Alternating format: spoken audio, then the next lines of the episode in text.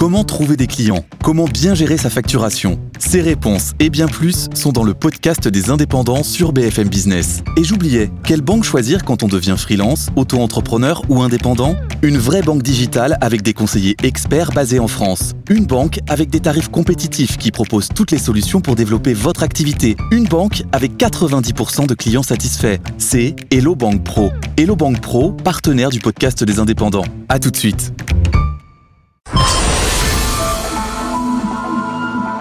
Karine Rossignol, bonjour. Bonjour Fabien. Robert Marino, bonjour. Bonjour. Olivier Amédée Hanem, bonjour madame, bonjour. On vous appelle, euh, vos intimes vous appellent OAM, C'est ça. qui ne veut pas dire orthèse d'avance. Non, non, ça veut rien dire de plus. ok. Donc vous, vous êtes professeur euh, des, des universités, pédiatre et pathologue, et vous êtes le directeur de Paris Biotech Santé, situé à l'intérieur de l'hôpital Cochin. Mhm. Ça existe depuis quand euh, Alors, il y a deux structures, en fait. Vous avez Paris Biotech Santé, qui est l'incubateur, qui existe depuis 21 ans. Et puis ensuite, on a ajouté, euh, il y a 14 ans, euh, Paris Santé Cochin, qui est une pépinière hôtel d'entreprise et qui a doublé au bout de 7 ans. Donc, c'est deux structures. L'une est dans la faculté de médecine, l'incubateur, et l'autre est dans la, dans l'hôpital Cochin, qui est la pépinière hôtel d'entreprise. L'un fait de l'ordre de 800 mètres carrés et l'autre en fait 5000 mètres carrés utiles. D'accord. Et c'est quoi la différence entre, pour ceux qui nous écoutent, entre incubateur et pépinière? Eh bien, euh, on va essayer de faire tout simple. Euh, vous avez la maternité, c'est-à-dire vous attendez de créer votre entreprise, puis ensuite vous avez les premiers pas, jusqu'au qui durent quand même quelques années. Nous, c'est deux ans, jusqu'au moment où vous arrivez au collège. Donc ça, c'est l'incubateur. Puis quand vous avez levé votre argent, vous avez votre organisation de société, votre structure qu'on a aidé, eh ben vous allez en pépinière, hôtel d'entreprise. Vous avez beaucoup moins besoin de nous et vous avez plus besoin de surface, de laboratoire. Et c'est ça la deuxième étape. Donc, ça coûte un peu plus cher pour la. Pardon? Ça coûte un peu plus cher pour la, pour la boîte. Pour la start-up. coûte- oui, mais comme on est quand même dans des structures qui sont énormément aidées, soit par exemple par l'EP, soit par la ville de Paris, soit par la régie immobilière de la ville de Paris, soit par l'État. euh, les, les loyers que nous avons, alors dans l'incubateur c'est quasiment rien, et dans la pépinière sont en dessous de tout ce qui existe dans Paris. Et pourquoi hôtel alors? Eh ben, les deux premières années, vous êtes dans l'incubateur, vous prenez les premiers pas. Puis après, vous, vous ne savez pas bien où aller, mais surtout, il y a, ta- il y a extraordinairement peu d'endroits où vous pouvez aller. À Paris, on en manque énormément. Je vous donne un exemple. À chaque fois, l'année dernière, lorsqu'on a eu 200 mètres carrés de disponibles, on a eu, pour le, dans l'hôtel, on a eu pour 8000 mètres carrés de demandes. Donc, hôtel, c'est qu'on a le droit de rester 4 ans. Et puis, euh, non, enfin, pépinière, c'est 4 ans. Et l'hôtel, on a le droit de rester encore un peu plus. D'accord. Et combien de, de, de start-up sont passés par votre euh, incubateur d'abord Ah bon, les incubateurs, il y en a à peu près euh, un peu moins de 200. Et on a un taux de euh, survie qui est à 3 ans, qui est de 94%, et à 5 ans Ah de 84%. Pour la pépinière, on en a une cinquantaine qui sont effectives, et le taux de survie est à 100% à 3 ans, et 95% à 5 ans, ce qui donne quand même des très bons taux. Et c'est votre euh, conseil qui sélectionne évidemment les start-up Nous avons, un- nous avons Ce qui veut dire que vous avez du flair. Euh, je ne sais pas si on a du flair, mais on a une, méthodologie très précise. Et donc, euh, cette méthodologie est transparente et permet de savoir qui on prend dans l'incubateur, qui on prend dans la pépinière, et tout cela est transparent. Mais je vais vous donner un ou deux chiffres, si vous le voulez bien. Rapidement. Oui, rapidement. Euh, quand vous êtes dans l'incubateur à lever depuis le début, de l'ordre de 19 millions d'euros par an, et pour la pépinière, c'est 113 millions d'euros avec une année assez exceptionnelle qui est l'année dernière, qui est à 195 millions d'euros. Tout ça est quand même, euh, permettez-moi de le dire, soutenu donc par la paix de Paris, par euh, la ville de Paris et la RIVP, par l'université, par les SEC, par l'école centrale, par l'INSERM, donc on a quand même, et par le ministère de la Recherche et de l'Enseignement supérieur, donc on a quand même beaucoup de gens qui nous aident. Karine Rossignol, vous dirigez donc euh, Start Immune, on prononce Immune hein, à, à-. Oui. Vous êtes pharmacien l'origine HEC. Oui. Vous êtes passé par HEC, vous avez une longue expérience dans des grands groupes. hein. Vous êtes passé euh, par euh, LVMH, Unilever, le- L'Oréal, et vous dirigez votre start-up que vous avez cofondée en 2017. Alors expliquez-nous, Startup, c'est une société de thérapie cellulaire qui est spécialisée en immuno-oncologie, c'est bien ça? C'est exactement ça. Donc nous, on réarme le système immunitaire pour lui permettre de retrouver toute sa capacité Mhm. à combattre et les infections et les cancers. Et ça que le système immunitaire est, est, euh, sous le contrôle de, du thymus, du thymus. fameuse glande, oui.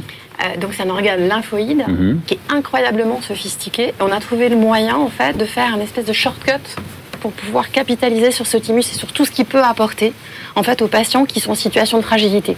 Donc pour leur redonner un système immunitaire complètement fonctionnel qui leur permet à nouveau de se battre ou contre les infections ou contre les cancers. Et ça, on a permis, on a pu le faire, on est en essai clinique. Et ça, c'est nouveau, c'est une technique euh, assez on est euh, nouvelle complètement, les frontrunners, c'est tout à fait nouveau. Mhm. Euh, on est en train d'évaluer l'efficacité de nos traitements en France, à l'étranger, à la fois sur des maladies hyper rares du système immunitaire comme les bébés bulles, ça, ça fait en France, sûr, oui. ou comme sur les leucémies qui sont euh, à haut risque réfractaires à la chimiothérapie. Et là, on fait ça à New York, au Memorial Sloan Kettering Center. Et donc pour l'instant, c'est, euh, les retours sont positifs. Les premiers résultats On- sont on très encourageants. On croise les doigts. Robert Marino, vous, vous êtes euh, ingénieur de chimie, c'est ça? Tout à fait. Euh, Vous êtes titulaire d'un master en nanotechnologie de Sorbonne Université, d'un doctorat sur les répéteurs quantiques. Vous avez cofondé euh, Deep Tech Founders, un programme d'accélération Deep Tech, c'est ça, de premier plan donc euh, en France. Et vous êtes fondateur de Qubit Pharmaceutical, primé maintes fois. Maintes fois, oui, j'en suis le, le Ah. président depuis deux ans. oui. Alors vous développez donc c'est ça des nouveaux médicaments qui sont plus sûrs et plus, efficaces. Oui, en fait, on a une plateforme euh, de conception de médicaments assistés par ordinateur qui s'appelle Atlas et qui, nous permet, grâce à la, simulation et à la prédiction, de concevoir euh, sur nos ordinateurs des petites molécules chimiques, atome par atome. En fait, euh, on va créer des jumeaux numériques de la cible que l'on veut moduler dans le corps humain, une protéine, un brin d'ARN, un brin d'ADN. On va voir où est-ce qu'il faut taper sur cette cible et grâce à cette information, on va pouvoir vraiment construire sur l'ordinateur notre molécule euh, pour qu'elle soit parfaitement adaptée à la cible. Et Parlez ensuite, de, on la parlez chimie quantique. Expliquez Oui. un petit peu ce que c'est que la chimie quantique. Alors, la chimie quantique, c'est la science Façon qui simple, permet de, ouais, c'est la science qui permet de, de prédire et de, de calculer les interactions de la matière, des atomes, les uns avec les autres. Euh, c'est une science qui est assez euh, vieille, hein, ça, ça a plus d'un siècle, et en fait, euh, elle a, avec l'arrivée de l'informatique, ça a permis de commencer à résoudre les équations qui sont extrêmement complexes de façon de plus en plus approximée et de mieux en mieux. Et aujourd'hui, on arrive à des points de rupture où on arrive à faire ça de manière extrêmement prédictive. Et donc vous travaillez avec d'autres, euh, avec des partenaires bien sûr de l'industrie pharmaceutique ou pas? Oui, on a des autres. programmes euh, euh, en cours, en partenariat, qu'on dévoilera un peu plus tard dans, dans l'année, début d'année prochaine. Et on lance nos propres programmes de découverte de médicaments en oncologie et en inflammation. D'accord. Vous aussi, j'imagine, euh, Karine, que vous travaillez aussi avec- un petit peu avec l'industrie euh, pharma Bien sûr, on ne peut Ouais. rien faire tout seul hein, dans notre domaine. Quand on innove, on a nécessairement besoin de beaucoup, beaucoup d'expertise. Et il est extrêmement. euh, en fait, le, le temps est vraiment la clé. Ça, je pense que Mm. c'est vrai euh, pour toi aussi. Donc, Ouais. la seule façon d'aller vite, c'est de trouver les bons partenaires, les bonnes expertises, justement pour accélérer la capacité à valider les hypothèses scientifiques qu'on a formulées. Donc, une fois que vous avez validé vos, vos essais cliniques, vous êtes capable d'aller chercher de l'argent et d'accélérer la machine. Alors justement, vous êtes passés tous les deux par euh, Paris euh, Biotech Santé. Mm. Euh, comment ça s'est passé euh, Là aussi, c'est une candidature On vous a cherché on... candidature. hein. Ouais. Non, non, la, la sélection est dure, hein, voire Mhm. redoutable. Euh, non, elle est, elle est- elle est bienveillante, mais elle est réelle et- c'est normal. J'imagine qu'il y a plus de- de- d'offres que de, de demandes que d'offres. On a 70 demandes, 70 à 80 par an et on en prend en gros 11. D'accord. Et qu'est-ce qui, a fait- et qu'est-ce qui a fait que vous avez pris euh, là aussi le flair Ben, il y a un comité ouais. Non, non, il y, a, euh, on on il y a une méthodologie très simple, c'est-à-dire on commence par les voir en Mhm. plusieurs étapes et ensuite on les met devant un comité qui est, où il y a un président et vice-président, évidemment. un comité d'une quarantaine de personnes qui est libre De proposer de les prendre ou pas. Et on a toujours, depuis la naissance, fait ce qu'ils ont dit. Donc c'est totalement euh, indépendant et ça permet de, choisir les meilleurs. Et alors on fait, on vérifie très régulièrement si on s'est pas trompé. On a la chance de ne pas avoir refusé des gens qui ont très bien réussi derrière. Alors Robert et Karine aussi, hein, mais qu'est-ce qui fait que... Pourquoi vous êtes dans un incubateur? Quel est l'intérêt? Pour nous, c'est la force de l'écosystème. On est une société qui développe des médicaments, donc on a une expertise dans euh, développer des molécules, les identifier, les concevoir. Par contre, ce que l'on on est venu chercher euh, au sein de cet écosystème, c'est la connaissance de la maladie, c'est le lien au patient. Parce qu'en fait, avec un, vous avez un ordinateur, vous avez un logiciel, vous pouvez faire n'importe quoi aujourd'hui. Euh, mais ce qui est important, c'est d'appliquer ces méthodes à des, à des vraies pathologies où il y a vraiment un besoin. C'est ce que je disais en introduction à la vraie vie. Exactement. Ouais. Et en étant au sein de l'écosystème, on est avec des pairs, on a accès aux médecins de l'hôpital, aux cohortes de patients, on peut échanger et on est sûr de faire des choses qui apportent un, un bénéfice pour la société et pour les patients. Karine, une vraie synergie, c'est ça, entre les différents euh, acteurs de, de l'écosystème? Bien sûr, indispensable. Nous, on travaille d'ailleurs avec d'autres sociétés euh, euh, de la pépinière. Je citerai Métaphora, euh, qui a une technologie assez géniale qui permet d'évaluer le métabolisme des cellules. Et comme nous, on utilise des progéniteurs, donc des cellules très jeunes, qui permettent euh, d'améliorer d'allonger quelque part les résultats cliniques. Je prends l'exemple des cartés, par exemple. On est en train de développer avec eux euh, une évaluation justement euh, de nos médicaments. c'est ça, ouais. Exactement. À durer beaucoup plus longtemps et avoir des marqueurs de métabolisme qui démontrent que notre sous-type de cellule Mhm. peut apporter quelque chose à, justement à l'industrie. Et, et on n'aurait pas été incubateur, jamais rencontré. permets de rajouter quelque chose. La grande force que l'on a, c'est pas exactement le génie qu'on peut avoir dans la tête, c'est qu'on est au milieu de l'hôpital, au milieu d'une université qui est Paris Cité, on peut remercier, près des patients, près des médecins, près des infirmières, près des aides-soignantes, près, comme vous l'avez dit tout à l'heure, de la vraie vie. Et quand eux, ils ont un souci, ils ont, soit dans l'hôpital, soit pas loin dans un autre hôpital, la réponse à la question très vite. Et en plus, on a une chance formidable, c'est qu'on est en plein milieu de Paris. Vous avez, fait justement euh, une, une levée euh, très récente hein, de, de Oui. fonds de 19 millions d'euros. Vous n'auriez pas pu le faire sans être passé par l'incubateur? Ça nous a grandement accéléré. Le fait de savoir exactement euh, sur quel type de pathologie et quelle orientation prendre, c'est ce qui permet de mieux convaincre des investisseurs et le faire dans de meilleures conditions. je, je disais, euh, Olivier, je disais que on- en, en introduction, 2030, euh, c'est bien, mais c'est déjà trop tard. Oh là, euh, excusez-moi d'être un peu critique, 2030 c'est dans 8 ans. Euh, et si on regarde les choses froidement, on est dans une compétition non pas franco-française ou franco-européenne, mais dans une compétition mondiale. Mondial. Si on regarde ce qui se passe à Singapour, à Tel Aviv, à Boston, ça va à une vitesse incroyable. Si on n'a pas, nous, pris le train et gagné la partie pour- dans les 4 ans qui viennent, le train il sera passé. Et c'est en cela où je trouve que 2030 est un peu, est un peu loin. Et euh, je trouve que les orientations qu'on prend en parlant énormément d'intelligence artificielle me gênent un peu parce que ce n'est qu'un outil. Bien Et il le sait bien mieux que moi, ce n'est qu'un outil, mais ce qui compte, c'est de mettre au point des médicaments, des dispositifs médicaux, un service aux patients imprégné d'intelligence artificielle. Mais c'est pas le centre, Évidemment. c'est le malade le centre.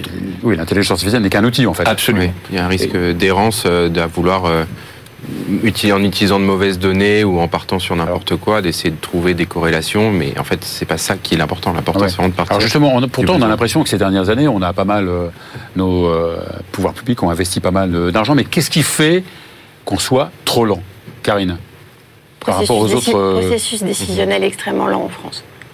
au niveau quoi? Au niveau réglementaire, au niveau administratif au niveau- Réglementaire, administratif, vous mettez en place un essai clinique, ça vous prend 9 mois, 1 an, 1 an et demi. Vous allez aux États-Unis, vous allez mettre 6 mois.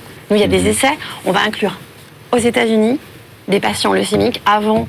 on- a commencé l'essai deux ans plus tard, on inclura avant les malades américains plutôt que les malades français. Ouais. Il y a quand même un problème quelque part. Ah ouais, C'est ce qui s'était passé avec Carmat, hein, qui a été obligé d'aller partir, oui. euh, faire ses essais au Kazakhstan euh, On fait un de... peu trop de politique et pas Ouais. assez de concret. Voilà, on Mhm. pourrait le dire comme ça, sachant qu'il y a pourtant des gens qui se remuent énormément. Moi, je saluerai la BPI, Mhm. qui a fait un travail acti- d'un activisme et d'une rapidité extraordinaire contre des choses qui sont d'une lenteur absolument hallucinante.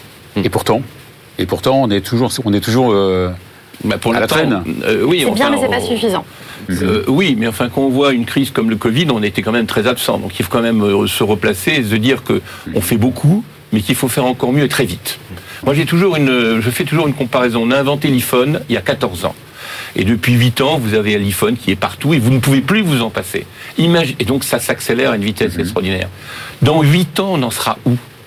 Si on attend 8 ans, à l'iPhone sera trop 12 tard. ou 26 Non, ce que je veux dire, c'est que dans, le, dans notre monde de la santé, Oui. tout s'est accéléré de Bien façon sûr. exponentielle. Et 4 ans, c'est l'échéance qu'on peut comprendre. On ne peut pas savoir à 8 ans. Alors vous, justement, qui êtes dans la vraie vie, qu'est-ce qu'il faut faire pour que ça aille plus vite Robert? En fait, j'aimerais partager avec vous une petite anecdote. Il y a, euh, quand j'étais étudiant en école d'ingénieur, on rencontrait souvent des grands cadres de l'industrie. Et il y en avait un qui m'avait dit, tu sais, je vais te donner la, la- la recette pour réussir ta carrière. Elle tient en six lettres, PV, MV, PV. Pas de vague, mon vieux, pas de vague. Euh, et malheureusement, c'est ce qu'on nous apprend euh, dans Ah ces ouais. écoles. Je pense qu'il faut pas hésiter à, secouer les choses, à avancer. Et c'est vrai que chacun doit se sentir responsable. Et, et en fait, c'est normal d'échouer. Enfin, en France, on ne veut surtout pas échouer. On n'a pas la On culture du fail, hein, voilà. euh, Ouais. Et- c'est vrai. Échouer, en fait, c'est ce qui se passe tous les jours. On échoue plusieurs fois par jour, mais on apprend, on continue. Euh, et donc, euh, être dans exactement ce que vous venez de dire, dans la culture du faire, chaque jour être content d'avoir fait progresser son sujet, d'être allé un peu plus loin, quitte à parfois euh, bah, se tromper, se planter, rater ou devoir challenger le, le statu quo. Mais, mais c'est pas grave, faut avancer. Bien sûr. Olivier, un des, un des, des fonctions aussi de votre de Paris Biotech Santé, c'est l'internationalisation. C'est de les aider à l'internationalisation, mais je vais dire que nos moyens sont suffisamment limités pour euh, rester modestes, essayer d'internationaliser d'abord en Europe. Après, on n'a pas les outils, nous. Euh, D'autres les ont, mais les outils pour aller euh, beaucoup plus loin que l'Europe. Je vais vous donner un, un exemple pour revenir sur le 2030. Euh, nous, on essaie de se développer. On a mis en route quelque chose avec la mairie de Paris en 2019, fin 2019, et on aura 5000 mètres carrés supplémentaires en 2023. Donc on est bien dans les 4 ans. Et les choses, elles doivent se faire non pas en 8 ans, mais en 4 ans, parce que c'est l'échéance qu'on doit avoir pour réussir. Robert, conclusion Tout à fait. qu'il faut faire euh, avancer chaque jour, réussir, pousser, euh, enfin repousser les limites et ne pas attendre justement à très long terme. Le, le, ouais. Comme vous le disiez, on est dans le dans le quotidien et, euh, il faut que chaque jour les choses avancent. C'est vraiment ça une start-up en fait. Euh, chaque soir faire le bilan de ce qu'on a réussi à faire. Mm -hmm. Et 8 ans c'est c'est une belle vision long terme, mais la réalité c'est qu'il faut surtout penser à 3 ou 4 ans devant soi. Ouais. Vous aussi vous êtes stressé par ce temps qui passe trop vite? Il est essentiel. Ouais. Nos concurrents vont deux fois plus vite que nous. Ils ont commencé après nous. Il y, a une, donc, ah, il y a une question d'argent aussi, une question de financement, une Bien question sûr. de temps. Nous, on va avoir besoin de 130 millions d'euros. Mm -hmm. On ne va pas pouvoir les trouver seulement en Europe. Donc, les, les fonds avec lesquels on discute outre-Atlantique nous disent déjà il faut déménager. Donc, tout ça, ça se prépare. Donc, c'est le risque un peu, c'est ça en fait. On n'aura pas le, le choix. risque, ouais. Donc, nous, ce qu'on aimerait, c'est pouvoir rester ici. Mm -hmm. On est en train de valoriser des brevets qui sont des brevets français qui ont été payés avec les, imp les impôts de nos concitoyens. Et on a besoin d'ouvrir le système. Mm -hmm. Donc, il faut qu'on puisse créer de la valeur ici. Ouais. Et si on ne donne pas les moyens d'aller suffisamment vite, on n'aura pas d'autre choix que de, que de traverser l'Atlantique. Et c'est aussi, vous aussi, euh, Robert On a déjà un pied là-bas. Et d'ailleurs, euh, pour euh, désolé de te contredire, Olivier, mais tous nos partenaires et prestataires avec qui on travaille à Boston, on les a trouvés grâce à, au réseau PBS, puisqu'Olivier a demandé aux sociétés qui étaient déjà là-bas, voilà, ouais. qui pouvaient nous aider. Donc en fait, il, il, est modeste, mais il y a déjà des, des liens aux États-Unis grâce à, grâce à eux. Mais oui, il faut être là-bas. c'est à Boston principalement que se prennent toutes les décisions. Euh, après, un, un peu d'optimisme. Les choses ont beaucoup changé en France, ça avance bien et en effet, le soutien de BPI France a été essentiel pour nous. C'est ce qui nous a permis en fait de jouer dans la à armes égales quasiment avec des sociétés américaines. Eh bien, merci euh, Karine Rossignol, merci Robert Mano, merci Olivier Amédémanem. Euh, J'espère que vous serez entendus. On va à présent euh, accueillir un homme sur lequel euh, on a investi beaucoup. Euh, depuis des années d'ailleurs, et on a eu raison, Daniel Benamouzig, président du conseil scientifique de l'école des hautes études en santé publique et sur le plateau de Check-up Santé après vous. BFM Business, Check-up Santé, au cœur de l'innovation santé. Daniel Benamouzik, bonjour. Bonjour. Alors vous, vous avez un CV plus long que l'Ancien Testament. Hein. Euh, vous êtes archi connu dans le, dans le monde de la santé. Vous êtes sociologue, vous êtes directeur de recherche au CNRS, vous êtes titulaire de la charte santé euh, Sciences Po, membre du conseil scientifique euh, Covid-19, donc vous n'avez pas dû chômer depuis euh, deux ans et demi. Et enfin, tout nouveau président du conseil scientifique de l'EHESP, l'école de hautes études en, santé euh, publique. Euh, vous, vous, êtes, c'est vrai que vous êtes un peu un spécialiste hein, de, de l'histoire de l'économie de la santé, de, des transformations institutionnelles, de la régulation du secteur sanitaire, c'est bien ça? Oui, c'est tout à ouais. fait ça. Moi, à la base, je suis chercheur, hein, je suis sociologue, je suis directeur de recherche au CNRS et je travaille depuis assez longtemps sur les politiques de santé, sur l'organisation euh, mmh. des services de santé euh, d'une manière transversale, d'une manière générale, effectivement. Ouais. Et donc cette grande école, hein, qui est une grande école, elle, a, elle, a, été créée, je crois, en 2004, hein, c'est ça Alors non, elle a été créée au lendemain de la, la, Seconde Guerre mondiale, si l'on veut. Oui, et son nouveau nom, je voulais dire. Son nouveau nom, ouais. elle a été créée, elle a été renommée et mmh. relookée et, euh, dans, au début des années 2000, en 2004, ouais. effectivement, sous le nom de, de, HESP. Elle est plus connue euh, traditionnellement sous le nom de l'école de Rennes, qui forme ouais. et qui forme toujours les, particularités euh, sympa, elle, est à Rennes. Elle est à le Rennes. siège est à, Rennes, c'est bien ça. C'est ça, et elle a une, une fonction, voilà, d'une école nationale hein, qui forme euh, donc les directeurs des établissements médico-sociaux, les, les cadres hospitaliers général, non, hospitaliers, les, les, ingénieurs des missions d'inspection. Euh, donc toute une série de formations qui ont un caractère réglementaire. Euh, Pas facile non euh, On rentre sur concours. Ouais. c'est un concours qui est assez sélectif. C'est un concours de la fonction publique à haut niveau que préparent des étudiants qui préparent aussi d'autres grandes écoles, disons, de la fonction publique, y compris l'INSP, nouvelle mouture de, de l'ENA.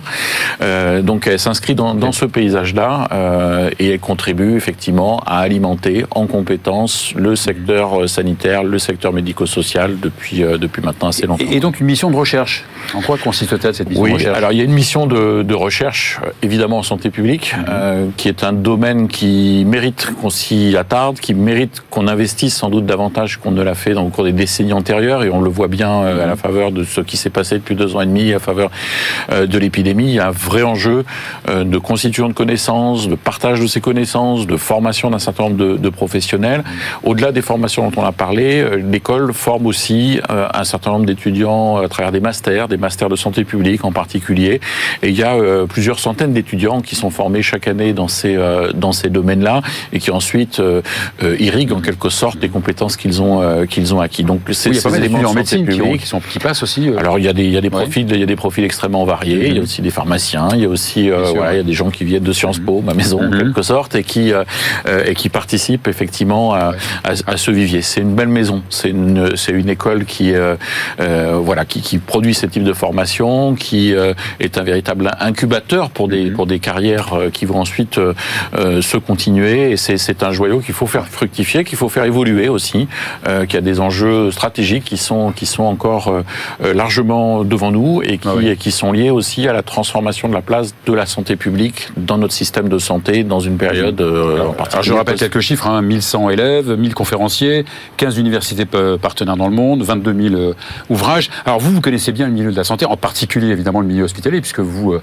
formez les cadres euh, dirigeants. Justement, on trouve, c'est vrai que on trouve que cette gouvernance, elle est plus vraiment adaptée euh, en C'est vrai ou pas? Il y a un enjeu d'adaptation, c'est évident. C'est-à-dire qu'on a des formations qui historiquement ont été des formations euh, assez administratives, il faut bien le dire, euh, qui sont très importantes parce que les établissements hospitaliers, ce sont des, des, des, machines très complexes, y compris du point de vue de leur financement, de leur réglementation, qui, est, qui, est, très dense. Et on le comprend, on comprend immédiatement pourquoi. Donc il y a, il y a besoin de formations solides dans ces domaines-là, mais il y a aussi besoin de, de, de, renouveler ces formations. le monde hospitalier, on le sent dans l'actualité immédiate, est confronté à des défis qui sont nouveaux, euh, qui sont brutaux, euh, que ce soit l'épidémie. Oui, quand je parlais de gouvernance, certains disent qu'il n'y a pas assez de gouvernance médicale. C'est des équilibres qui ont été modifiés par différentes réformes depuis euh, depuis un certain temps, parfois au bénéfice euh, effectivement des directions euh, administratives. Il y a probablement des éléments de rééquilibrage à faire. Pour ce qui nous concerne, ce qui est très important, c'est que les acteurs qui sont formés à ces postes-là intègrent dans leur formation même une capacité à dialoguer sur des bases scientifiques, sur des bases médicales, par rapport à des enjeux de santé publique, avec les professionnels de santé, mais en réalité pas seulement avec les professionnels de l'hôpital, avec les professionnels de l'environnement dans lesquels les établissements euh, doivent s'inscrire, avec plus de porosité entre le système sanitaire et le système médico-social, avec la ville également, et puis avec des questions de santé publique qui concernent tous les citoyens en réalité. Et l'hôpital a un rôle à jouer qui est nouveau de ce point de vue-là. Et l'idée, c'est d'essayer d'éviter les, euh, les, fuites généralisées de cadres euh, vers C'est un enjeu, c'est un enjeu qui n'est pas spécifique au monde de la santé, mais qui est particulièrement criant ces, ces, derniers temps. Alors, une, une, de vos autres préoccupations, parce que je sais que vous êtes hyperactif, hein, c'est la sécurité alimentaire. Euh, vous ne vous faites pas que des amis dans le, dans le monde des, des lobbies de l'agroalimentaire. Quand vous parlez d'influence de lobby, même jusque chez les politiques, très rapidement. Oui, on vient de publier avec Joanne Cortinas euh, un ouvrage qui s'appelle euh, qui s'appelle Des lobbies au menu et où on étudie de manière sociologique, scientifique, hein, par une enquête empirique avec des méthodes, etc. la manière dont s'organisent différentes activités qu'on appelle habituellement de lobbying, d'influence, que nous on appelle des activités politiques, des entreprises et qui sont déployés pour essayer de peser favorablement sur euh, sur des décisions, sur des décisions publiques. Euh, donc on a regardé ça systématiquement. Euh, on s'aperçoit les voit apparaître. Oui. oui. alors les, politiques, les politiques sont exposés niveau. évidemment à ces à ces activités-là. On les a vus tous apparaître mhm. dans certains débats. On a tous en tête le, débat sur la mise en place du Nutri-Score que chacun d'entre nous voyons quand on va faire mhm. nos courses au supermarché. mais au-delà de ça, il y a une activité qui est une activité régulière, récurrente et grosso modo, on a essayé de, de cartographier, de, de, calibrer trois principaux types d'activités. Les politiques sont visées, euh, au sens où euh, toute une série de professionnels, d'organisations dédiées cherchent à le contact avec il y a des clubs jusqu'à là, jusque dans l'Assemblée nationale. Absolument, il y a plusieurs clubs qui sont spécifiquement consacrés à ces mhm. questions alimentaires et avec des enjeux qui sont par ailleurs tout à fait intéressants et légitimes, mais qui crée euh, un espace euh, de, de, de circulation des, des, idées. Donc les politiques sont exposés, les acteurs administratifs sont exposés, euh, mais c'est loin d'être les seuls. On a, pour ma part, je suis académique, je suis scientifique. Le monde académique est aussi très exposé, avec d'autres types d'organisations qui, par des financements de recherche, par des conseils scientifiques parfois, par des chaires, euh, contribuent aussi à introduire un, un, dialogue en amont du travail avec les politiques pour travailler les connaissances, pour les orienter, parfois pour les biaiser pour sélectionner certains types de résultats. Et donc on a essayé de regarder ces deux types. Et un troisième type qui est moins connu, rapidement, c'est la, manière, c'est la manière dont euh, ces acteurs-là s'associent à des acteurs qui ont une image mmh. très mmh. favorable, très positive, des acteurs philanthropiques, des acteurs sociaux, des acteurs sportifs, pour améliorer leur image et parfois pour dégrader celle de leurs adversaires en les pointant du doigt, en les nommant, en les stigmatisant et parfois en les poursuivant en justice. J'imagine. Et juste en, deux mots, je sais que vous faites partie du conseil scientifique euh, Covid. Pessimiste, optimiste, vigilant On est vigilant, c'est pour le moins. On est dans une phase d'accélération euh, de l'épidémie, qui est une phase d'accélération assez forte. Euh, c'est loin d'être la première. Euh, nous savons collectivement ce qu'il y a à faire. Plus de protection, et ça relève de la responsabilité de, de chacun. Et pas de coercition À ce stade, pas vraiment, mais, mais, vraiment insister sur la protection. Dans certains lieux, probablement, hein, dans les transports, hein, dans les magasins. on arrive dans les déplacements, les grands déplacements des, vacances. Le train est très sollicité. Euh, faisons attention. Eh ben, et, puis un deuxième message très fort sur euh, sur les enjeux autour de la vaccination, en particulier des personnes euh, vulnérables et, et, qui qui sont plus exposées que d'autres. On réduira pas tellement la transmission avec la vaccination. Mais on diminuera les formes sévères. On veut diminuer les formes sévères. L'impact sur l'hôpital qui est très fatigué, très épuisé et qui, est, qui doit être un point de vigilance aussi. Merci beaucoup Daniel Médamusic. Merci beaucoup. C'est la fin de cette émission. On se retrouve la semaine prochaine avant les grandes vacances.